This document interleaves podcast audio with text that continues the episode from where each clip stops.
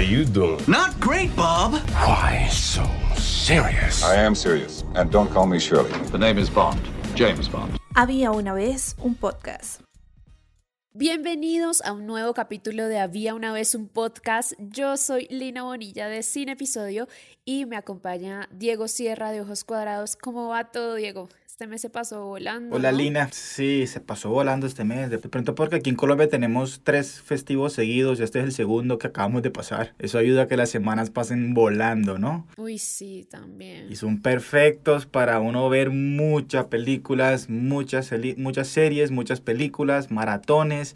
Y eso es precisamente lo que vamos a hablar hoy, ¿no? De lo que hemos estado viendo y lo que veremos en el próximo mes de julio, en esta sección que llamamos Estamos Viendo. Claro que sí, acá siempre es la cita para comentar eso que, que hemos estado por ahí chequeando mes a mes, porque pues nosotros alcanzamos a ver muchas cosas en el mes, pero pues no podemos hablar de absolutamente todo y, y hay unas cosas que, de las que sí queremos hablar y recomendarles. Em, y pues no sé, Diego, empieza tú.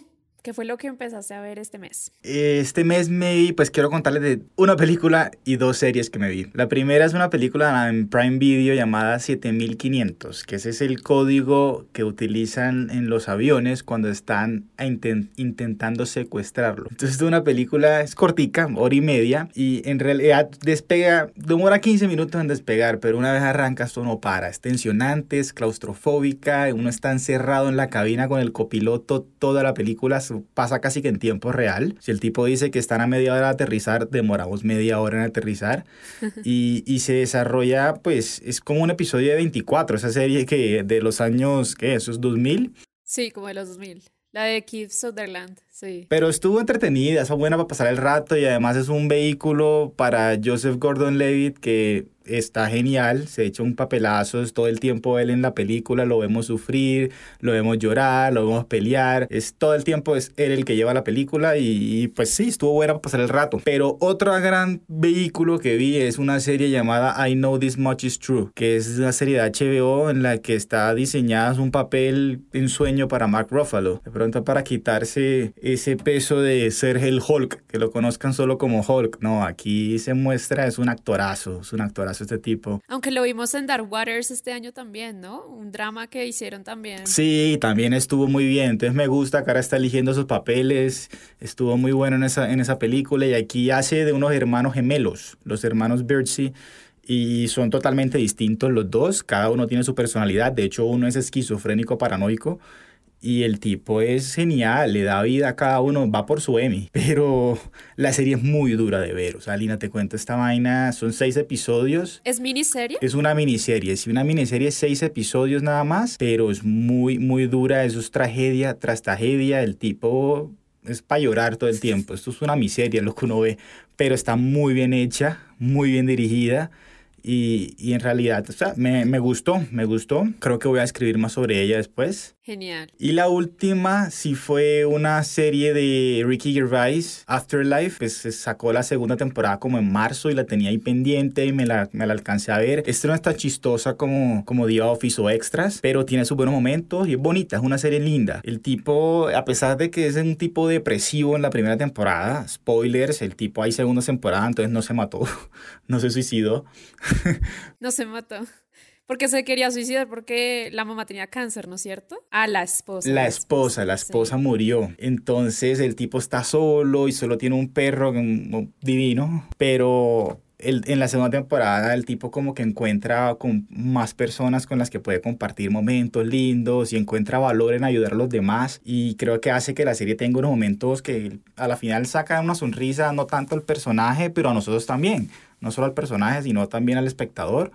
Y, y es cortica, son seis episodios de 30 minutos, es bonita y está disponible en Netflix también para pasar el rato, te la puedes ver en una tarde. Pero antes de hablar un poquito de lo que yo he visto, también era lo que hablábamos la vez pasada con respecto a, a- a estas personas de la industria que se dedican a hacer comedia y también saltan y pasan por el drama, que lo terminan haciendo muy bien, porque eh, creo que encuentran, encuentran en el humor también esa, esa, esa parte real, esa parte dura de la vida, ¿no? De acuerdo. Y, y yo creo que Gervais ha mm, se ha movido mucho a eso, ¿no? Él quiere pasar tanto, no solo hacernos reír, sino también hacer cosas de drama. Muchos actores lastimosamente creen que si no hacen drama no los van a tomar en serio. No sé por qué la comedia, la comedia creo que es de lo más difícil que se puede hacer, pero, pero, pero sí, es cierto lo que tú dices y, está, está, está bueno esa serie. Es, es, es muy, se ve que le dieron libertad total al tipo, que haga lo que le diera la gana. Casi que creo que edita todos los episodios él también. Me hiciste acordar, fue con la de 7500, la de, la de Joseph Gordon-Levitt, que la gente empezó a compartir como unas imágenes de él en cabina y no sé, pero hay un ángulo en que lo toman que se parece demasiado a Kevin Spacey y la gente, pero como así este no puede ser Joseph, ese es Kevin Spacey. También porque pues a Joseph no lo vemos también hace mucho tiempo en, en, cosas, o sea... Sí, yo pensaba en eso, hace rato no lo veía él en una película. se veía muy chistoso, creo que era por la camisa, como que le apretaba acá el cuello, entonces se veía como un poco más robusto en ese ángulo que le tomaron la foto, pero sí, me daba mucha risa porque parecía demasiado Kevin Spacey. Y bueno, eh, con respecto a lo que yo vi, pues creo creo que estuvimos como ahí súper conectados con lo que es Ricky Gervais porque estuve viendo The Office en la versión inglesa, que es la versión original, la que creó, la que creó Ricky. ¿Nunca la habías visto? No, yo nunca la he visto. Y la estadounidense yo tampoco la he visto con juicios. Yo ya había visto como capítulos y todo. Entonces dije, bueno, primero voy a ver la inglesa y después me pongo juicios en maratón a ver la estadounidense. Y ya voy por la segunda temporada, me ha gustado. Eh, también porque sé cómo es la, la estadounidense, he notado pues varias diferencias y también tienen que ver con, con el tema del humor eh, inglés, ¿no? Que, que, no es igual. Sí, el humor inglés es muy distinto. El humor inglés es muy distinto y hay a veces muchas referencias muy de contexto, eh, sí, inglés, muy de ellos, pero me parece que en cuanto a cast, no se queda corto, creo que está muy bien escogido. A mí me encanta Martin Freeman y, y verlo ahí en The Office me ha gustado bastante. Sí. Cuando no era famoso todavía. Cuando no era famoso, sí. Y mm, además porque Martin Freeman también al principio de su carrera hizo mucha comedia, hizo muchas películas inglesas así. Era, era como... Eran como esas películas tipo Adam Sandler, pero las inglesas, y él hacía mucho de ese humor. Entonces, pues ahí voy con The Office, me ha gustado bastante, el humor es interesante. Em, pero sí, es muy de contexto, o sea, no creo que a todo el mundo le funcione el humor de, de esa versión. Entonces, pues esperar a ver también qué va a pasar porque veo que son solo tres temporadas y digo, uy, pero entonces, ¿por qué acaba tan pronto?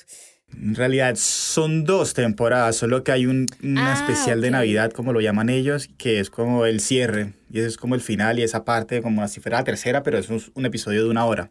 Pero, pero es bonito porque tiene un cierre, tiene un final, lo, lo pensaron y digo, se va a acabar así, no es como que lo alargaron hasta que dijeron, no, toca acabarlo porque ya no está teniendo el éxito que, que, teníamos. Y también vi por ahí que hicieron como una película, pero solo de... Se me olvidó, el personaje David Brent. Ah, sí, del personaje David Brent, sí, es para Netflix, sí. Pero es súper nueva y, y, creo que tiene mala calificación. Pero igual toca echarle un ojo a ver, que él es como una estrella de rock y que yo no sé qué. Bueno, toca mirar a ver cómo me va. Eh, en segunda instancia estuve viendo, eh, quería empezar a ver cosas de George Romero y empecé pues por una de las esenciales de él, que es Day of the Dead que creo que pues es una de las películas que preceden a cualquier cosa que se haya hecho en cuanto a muertos vivientes y zombies y todo este tema. Además porque Greg Nicotero participa, que él es el creador de The Walking Dead. Él, él también es experto en, en, todo este tema de maquillaje, de, de, los efectos especiales que se usan en la película. Y nada, es un clásico como muy obligado y, y me ha gustado bastante. Me gustó mucho, mucho, mucho. Eh, y también estuve viendo por ahí una película que sí me pareció súper, súper floja. Yo ya la había visto como, había visto como el tráiler o no sé, pero sí me parece medio floja. Tiene sus partes como interesantes, pero bueno.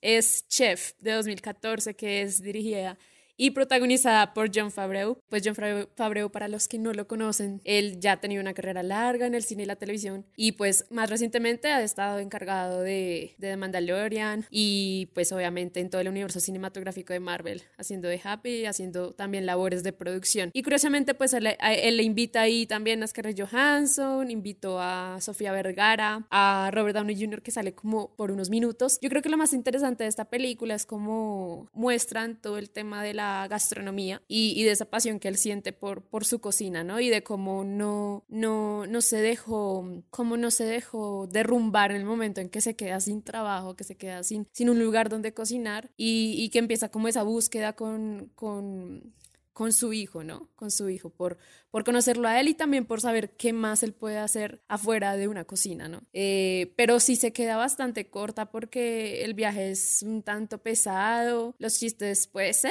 medio funcionan, pero creo que pues lo, lo, que más le... Pero esa es, esa es la película o, o la serie que él también creó. No, la película, la del 2014. Entonces, lo que más rescato es precisamente ese tema de, de, su relación con su hijo y de cómo pues logra, pues sí, como, como conectar con él de mejor manera. Pero creo que se queda corta con el tema, que es el tema de la gastronomía. Muestran la pasión de él por la comida, pero creo que no es suficiente. Y ya los, los otros personajes son muy... Mm.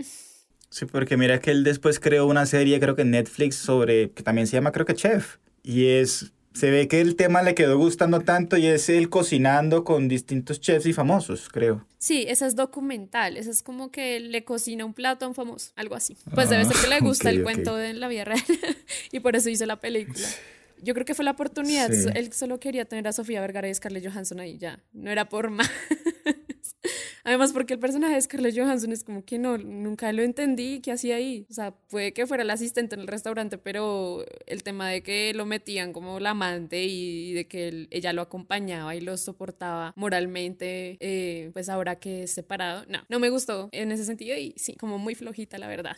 Ah, el tipo usó sus influencias de amigos famosos para llenar el, el, cartel de estrellas. Y el gancho de Robert Downey Jr., que en realidad sale como cinco minutos, es el colmo. o sea, el que entra a ver a Happy y a Iron Man, pues no, no tiene nada de eso, tiene como cinco minutos de eso.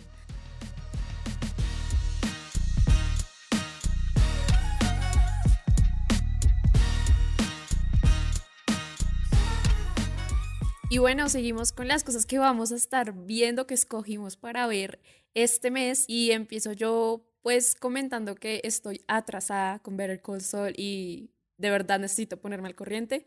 Es una serie que me ha gustado bastante, creo que para cualquier fan de Breaking Bad es pues creo que una medio obligación.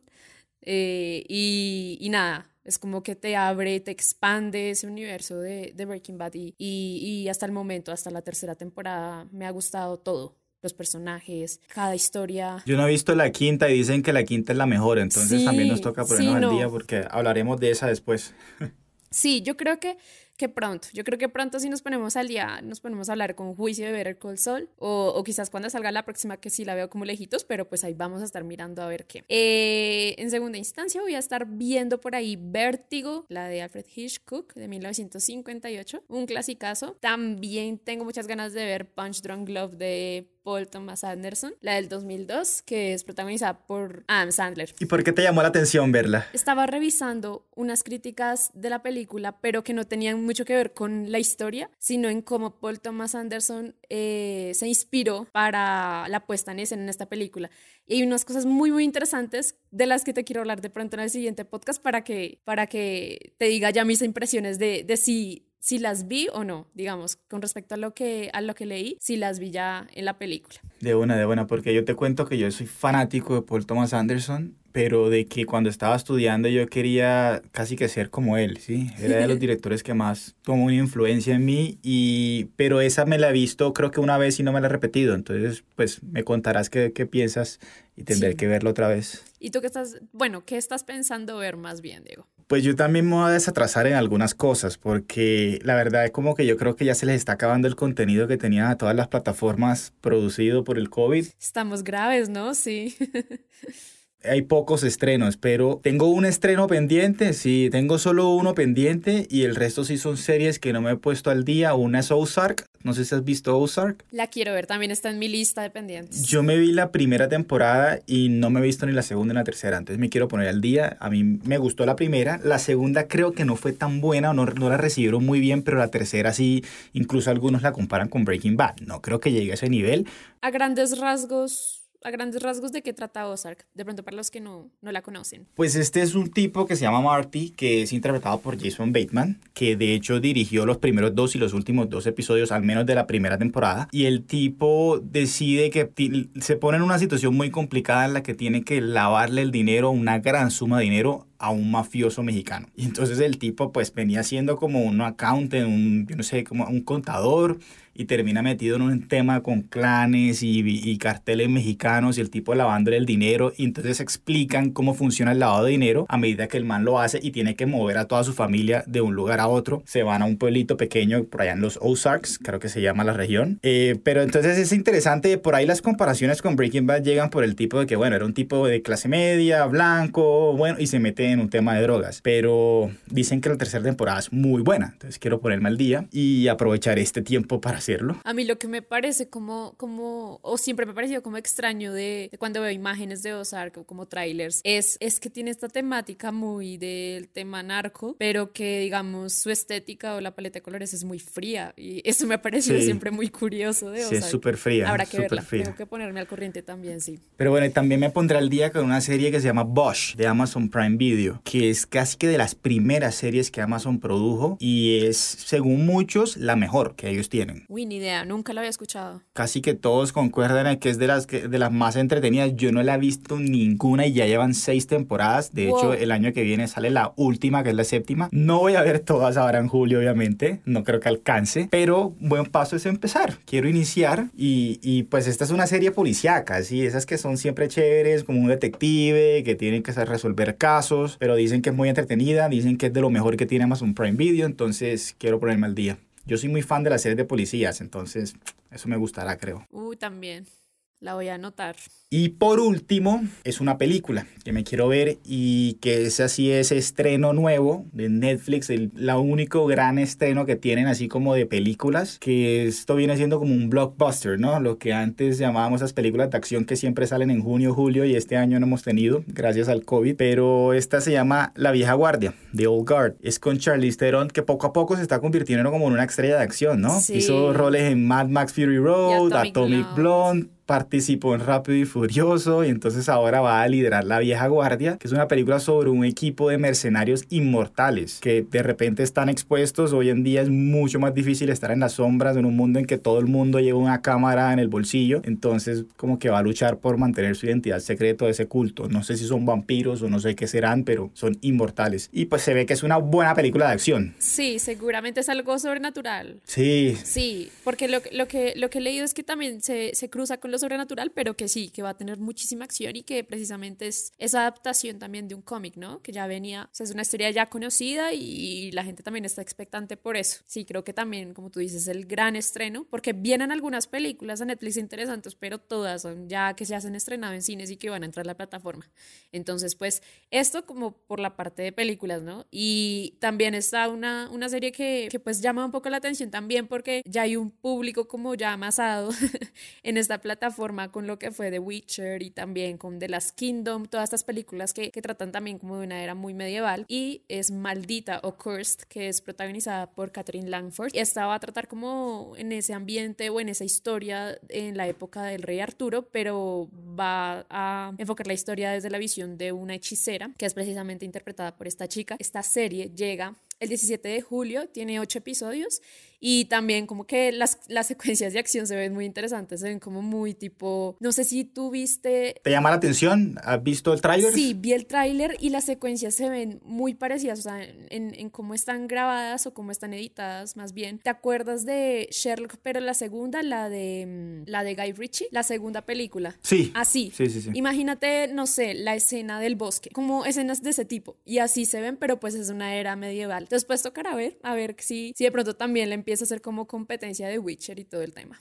La voy a anotar, la voy a anotar. Sí, esa llega el 17. Y pues cerrando ya el mes, que yo creo que pues igual ya estaremos haciendo un, otro episodio, estamos viendo antes de eso, es la llegada de una nueva temporada de Umbrella Academy que es el 31 de julio, que pues es una serie que también gustó bastante, eh, de este, este, este, equipo, estos chicos que, que, son como una familia no, no de sangre, pero sí de formación, que, que pues tienen todos sus poderes y, y ahorita van a estar es en la búsqueda de, de, van a viajar en el tiempo y, y van a empezar la búsqueda de, de, lo que es el cataclismo o el apocalipsis en ese mundo que ellos pues vivieron en la primera temporada. Digamos que ese es como el misterio a resolver en esta segunda. Y por el lado de Prime Video. ¿Y a ti te gustó la primera? Yo no la he terminado. Yo esa la empecé, pero no la he terminado. Me gustaron los primeros capítulos que la vi, pero creo que tendría que terminarla para, para decir, bueno, sí, me atrapó. Era un poco lenta, siento que era un poco lenta pero... Sí, yo, yo recuerdo que yo sí la vi toda y, no fui muy fan, la verdad, porque sentí que eran 10 capítulos que debían ser como 5. Sí, o sea, la alargaban mucho y se, se aburrida ya. Sí, no, yo sí vi como unos 3, 4. Es que a veces uno se llena de series que uno empieza a descartar y dice, no, eh, pues estas tres me atraparon, descarto estas tres y después las sigo viendo, pues sí me llama la atención. Y Umbrella Academy es uno de esos casos, pero sé que mucha, mucha gente la, la está esperando. Y por el tema de por el lado de Prime Video está Hannah, que se estrena el 3 de julio, que es una, una miniserie también que llega, que es sobre una chica que es una espía, que es formada como una espía internacional por su padre y que va a tener como unos tintes muy Black Mirror, que va a tener unos tintes, eh, también la han comparado con, pues con películas más que todo, como, como historias tipo Red Sparrow, la de Jennifer Lawrence, o también puede ser un poco parecida a la que hablábamos, Atomic Blonde. Entonces esta va a ser pues ya vista desde desde, desde la historia de Hannah, que es una adolescente. Pero esta, esta está, está inspirada en una película, ¿no? Del mismo nombre, Hannah. creo que sí. Que es precisamente, creo que es con Eric Bana y que, que pues, el padre es como una espía y cría a la hija para, para ser así. Está inspirada precisamente, sí. Y pues por el lado de HBO todavía no tenemos muy claro cuáles son los anuncios para este mes, pero pues estén pendientes de nuestras redes sociales para, para ver lo que han visto. Pero, Diego, Perry Mason se estrenaba, ¿no es cierto? En, en estos últimos días de junio. Se estrenó este domingo que acabo de pasar. ¿Y la alcanzaste a ver? Sí, el primer episodio. Sí, sí lo vi juiciosamente y me gustó. Porque tenía un poco miedo, confieso, cuando empezaron a salir unas primeras críticas. Algunos se, se quejaban, que no les había gustado mucho. Y otros dicen que no tiene nada que ver con el personaje que ellos conocen de cuando eran niños. Y pues yo no conozco al personaje original porque eso fue en los 50, 60. Pero esta me encantó creo que ese tono que pusieron de una vez, primero a eso sí hay unas imágenes un poco sórdidas, muy, muy gore al principio, una imagen con un bebé, pero del resto no, del ambiente Los Ángeles en 1930, esa iluminación, la música y, y el elenco tiene un súper elenco y me, me ha gustado mucho lo que vi me gustó para dónde va. Estoy, estoy enganchado desde el primer episodio. Yo vi el tráiler y, y, y, me suena mucho a, a The Alienist. ¿La has visto? No, no la he visto es, tiene un tema tan sordido también y tiene que ver también con niños y es como, no, a veces uno ni lo soporta, pero el tono y también la época creo que están muy bien retratadas. Sí, no. Bueno, entonces seguimos con la tarea. ¿Cómo te fue con la tarea? Con While We Are Young de Noah Baumbach. Y confieso que me gustó mucho, la disfruté. Sí, pues creo que tiene una mezcla perfecta de la comedia y el drama. Y pues el final, así final, final, final, no me mató mucho porque fue, no sé si puedo decir muchos spoilers, pero al final una película del 2014, pero el que no la haya visto, si quiere, salte estos 15 segundos. Pero el final final es que es una película en la que todo el tiempo ellos están felices sin hijos y ellas dicen no quieren tener hijos y resulta que al final, ah, adoptan un niño porque creen que sí, la felicidad que necesitan y darle sentido a su vida necesitan un bebé. Pero del resto me divertí mucho, me gusta el tema que tocan sobre los documentales y, y qué tan reales son y qué tanto es una puesta en escena del director. Eso siempre me ha gustado mucho porque yo soy de los que creo que los documentales pues no hay que tomarlos como verdad, que esa a la final es la verdad de ese director, es el punto de vista de él. Y, y, ese, es un tema que, que, ponen aquí en esta película. Totalmente. Y, y, toda la parte de su crisis de mediana edad se presta para los chistes, el cambio de look de Ben Stiller con su sombrero y como el amigo le dice, te ves ridículo, el baile de Naomi Watts bailando hip hop. Eh, eh, me gustó y, creo que son escenas y, secuencias que ocurren en la vida real, sí, creo que Noah Baumbach siempre escribe sobre lo que es la vida, es auténtico y, y pues la verdad gracias por esa recomendación, me gustó.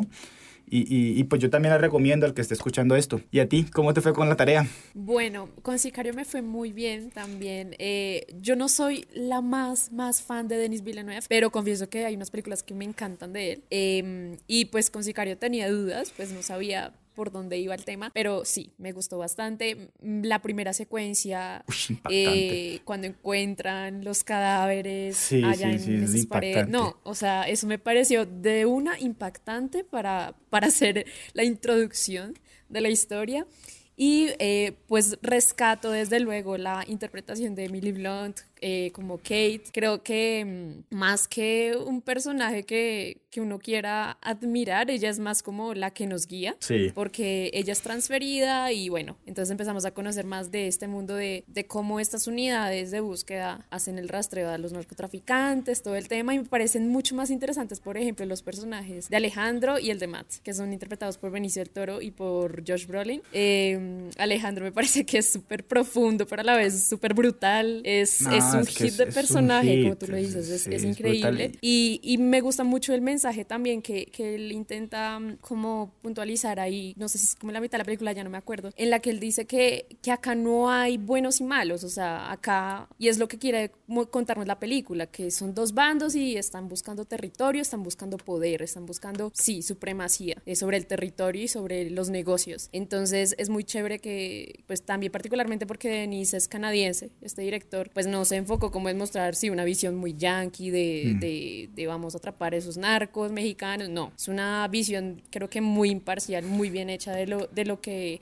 pueden ser estas situaciones de estos equipos de búsqueda. Y, y sí, tiene una fotografía, pues, a ver, es Roger Dickens, no, no esperaba menos. Y, y creo que es, Uy, sí, las no, y las escenas escenas de acción son la música está bien escogida, sí, es una película muy, muy bien hecha, pero pues no es mi favorita de Denis Villeneuve porque mi favorita siempre va a ser Prisoners, yo la amo.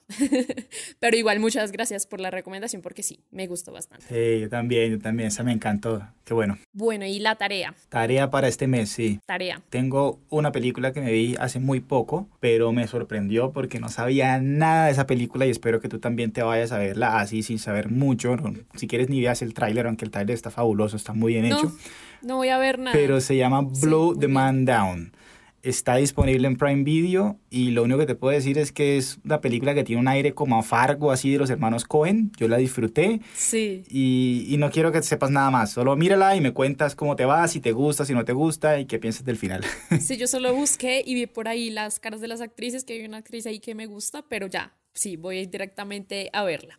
Y esta película que yo te voy a poner de tarea, la encontré una madrugada precisamente que estaba trabajando y la encontré y dije, ah, esta es la película perfecta para volver a hacer sufrir a Diego, pues ya que me dijo que había sufrido con Marriage Story. Ay, no me Y digas esta eso. es Hungry Hearts, una película italiana, pero pues que tiene producción también estadounidense. Otra vez te traigo a Adam Driver a colación, pero fue que lo encontré, o sea, eso sí, no fue intencional. pero es la historia de una pareja que pues quedan embarazados, por así decirlo, y se van a vivir juntos, todo el tema, y la chica tiene como, es muy reacia a lo que es este mundo, el mundo, o sea, le gusta mucho guardarse, es muy de trabajar con todo lo orgánico, hace sus propias hortalizas, vegana, todo el tema. Entonces hay un choque de trenes con, con, con Adam Driver, con el personaje de Adam Driver, con respecto a cómo van a criar a su hijo en ese sentido y que también ya empieza a afectarlos en, en otros planos y de verdad sí se sufre. Creo que el final es un poco cuestionable, pero lo dejo como a tu criterio, que me cuentes cómo, cómo te fue con ese final, pero creo que al principio funciona en, en, en sí, en hacerte sufrir. Entonces... Esperemos a ver cómo te va con Hungry Hearts. Estuvo por allá en Venecia, pero Me vas a hacer sufrir. Sí. Ok, listo, la veré. Y bueno, vamos a ir cerrando ya esta, pues, este capítulo de estamos viendo con pues una noticia que fue muy polémica en este mes y es precisamente que HBO retiró la película Lo que el viento se llevó de su plataforma en medio pues de toda esta agitación que se está viviendo en Estados Unidos con el Black Lives Matter. Y obviamente la gente se, se exaltó, dijo cómo van a retirarla, esto es censura y después ellos sacaron como un comunicado explicando realmente qué era lo que iba a pasar y dijeron que la iban a bajar para subirla de nuevo con un mensaje, una aclaración donde se exponía que los valores actuales eh, tanto de la compañía de HBO y de y de mm, la industria pues ya no están con ese contexto, ¿no? Porque pues apelan al racismo. Sí, como darle un contexto a que ya está, los temas que toca están un poco Exacto. desactualizados. Que pues yo, pues no sé, para mí eso me parece un poco un absurdo, eh, porque creo que los contenidos como tal, sí, se les debe dar un contexto, pero no hay que retirarlos, no hay que retirarlos y la gente debe responsabilizarse, debe responsabilizarse de lo que consume y, y- y de educarse también, ¿no? Y de saber por qué lo consume. No, sí, también me parece estúpido retirar, la verdad. No, y, y dos cosas, digamos, es una película, creo que 1932, pues obviamente la gente al, al verla tiene que saber que se hizo en, en esa época y ponerle un texto introductorio a decir que esto no refleja los valores de la compañía, pues es una película, no quiere decir que refleja los valores de la compañía, es probablemente el que la creó, el escritor y el director, pero yo sé que no son de HBO ni de Time Warner, es como tonto pensar eso. Exacto. Es que nos tra- es como tratar a la audiencia por tonta, como que no sabe en qué mundo está viviendo, no sabe que este es el 2020 en el que están surgiendo unos cambios eh, y hay unas protestas y hay unos hay, hay voces que se alzan en contra de estos temas, o sea, no es, no es algo desconocido y sabemos cómo fue el contexto de eso. Eh, gente desconociendo, por ejemplo, el Oscar que ganó una de las actrices afroamericanas en esa película, que pues ha sido un logro. Sí, fue la primera mujer afroamericana en ganar un Oscar. Sí, o sea, fue la primera en ganar un Oscar y, y venir a desconocer también ese avance. Es, es increíble. Claro. Nina, si tú ajustas los precios a la inflación, esta es la película más taquillera en la historia del cine estadounidense. Sí, es, es la que más ha vendido entradas a una sala, entonces es una importancia grandísima. No, y ahorita con la polémica también fue la más vendida en Amazon. Exacto, Prime. eso es lo único que hizo, que, que, que, que la alquilaran y, y casi todo el mundo la compró, ya sea en Amazon Prime o la alquiló en Apple y en Google. Entonces lo que hizo fue disparar las ventas y, y alquileres. Tampoco es que cuando dicen censura, ni que la hubieran escondido de la faz de la tierra, ¿no? La película sigue disponible, todo el mundo la puede ver, solo que no está en una plataforma que lleva un mes de vida. Y lo torrenteada que fue también. No, y eh, lo que es torrent y todo eso, todos los buscadores, los motores de búsqueda, todo era el viento que se llevó durante una semana. O sea, eso fue increíble. Me imagino que gente que en su vida la había visto Sí, solo la está viendo total, ahora para por ver eso. era el cuento. Y, y- y lo bueno, lo bueno para HBO es que cuando la vuelvan a poner en la plataforma, seguro que va a ser la más vista. Sí, de una u otra forma le, le sirvió para, para otros fines. Creo que no se lo esperaban. Todo el mundo habló de la película. Creo que no se lo esperaban. Creo que todo el mundo, también porque las marcas en, en medio de esta agitación no quieren estar relacionadas con, con, estos, con estas temáticas o que los tilden de que apoyan eso, ¿no? Y, y digamos que también esa ha sido el- el- la crítica que se le hace a- también a otras plataformas como Netflix y Disney que, que siguen alterando contenidos cuando los ingresan. Es el caso de The Breakfast Club que, que apenas ingresó los pósters eh, que están en la plataforma o las miniaturas que tú ves, las modificaron para que no se vieran a los personajes fumando y cambiaron el cigarrillo por lápices. O sea, ¿qué es eso? No, Es qué un absurdo y tú entras a ver la película y ya están fumando. Entonces, No, no, no, o. Disney también. Estoy en contra de todo En eso. Disney dice que colocándole extensiones de cabello a una chica que está entrando al mar porque se le veía un poco el, la cola. Y ni siquiera era un bikini. O sea, Además, se, se pone, lo pusieron digitalmente y se nota y es horroroso. horrible. Se ve horrible.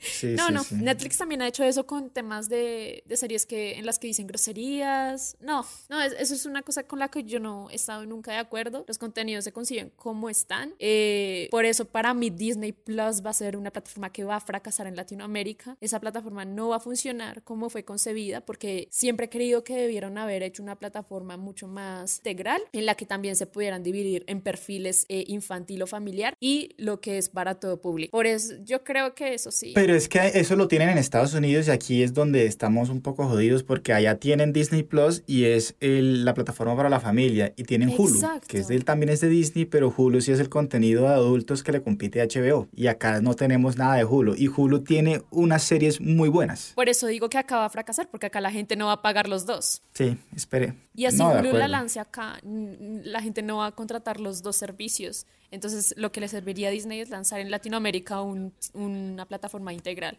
Pero bueno, eso ya es otra temática. Creo que el tema de la censura estamos de acuerdo en que no se deben trastocar esos contenidos. La gente sabe que consume y, De y debe aprender también a, a contextualizar lo que ve, ¿no? Y bueno, hasta acá llegó ese capítulo de Estamos viendo de Había una vez un podcast, el de junio. Y pues no olviden seguirnos en nuestras redes sociales como arroba sin episodio y arroba ojoscuadrados.com. Y pues no olviden comentarnos también sus teorías sobre el final de Dark, porque estamos muy pendientes de, de la serie que ya se estrena el 27 de junio. Yo creo que para cuando estén escuchando este podcast también ya se pudo haber estrenado, dependiendo de cuándo lo escuchen. Y pues probablemente vamos a tener un podcast muy interesante para comentarlo, ¿no es cierto, Diego? Así es, estén pendientes y también que no olviden comentarnos ustedes qué van a ver en julio. Cuéntenos. Claro que sí, nos escriben por ahí. Y eso fue todo. Chao, chao.